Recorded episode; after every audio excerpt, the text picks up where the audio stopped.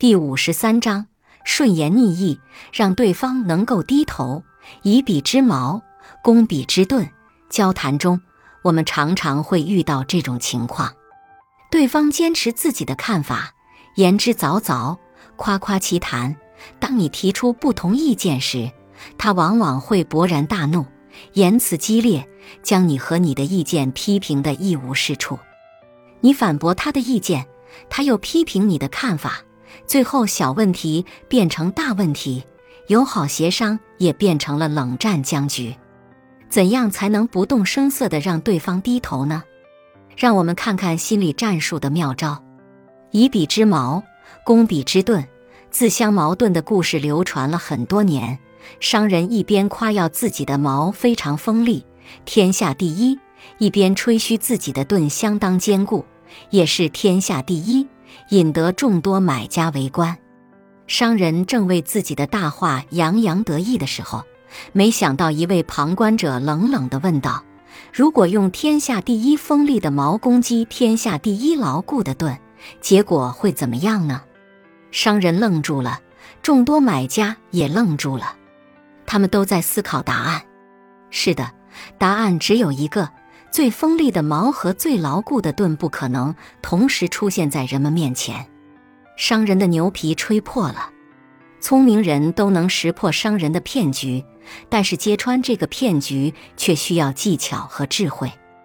你冲上去对大家说：“不好意思，这个商人是骗子，他卖的矛和盾都是假货。”这样无凭无据的话，会有谁相信呢？相比之下，你会发现引导买家去思考商人的漏洞才是最好的方案。聪明的旁观者并没有正面反驳商人的吹嘘，他只是顺着商人的吹嘘，提出一个大家都没想到的关键问题。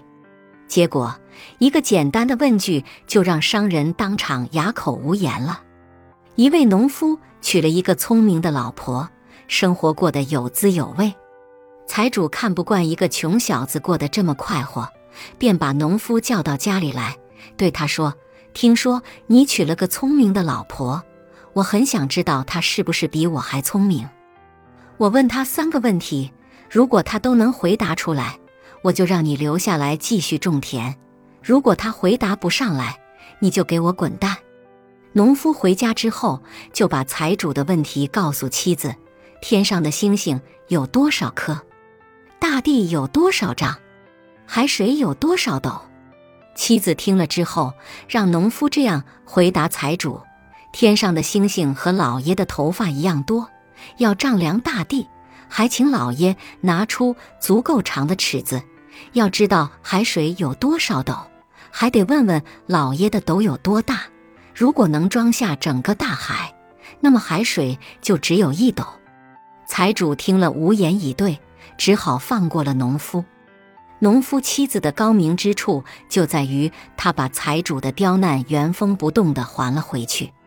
星星数不清，头发也数不清，大地本来就无法丈量，谁又能拿出可以丈量大地的尺子呢？大海无边无际，怎么可能有像大海一样大的斗呢？这就是以彼之矛攻彼之盾的心理战术。本集播放完毕。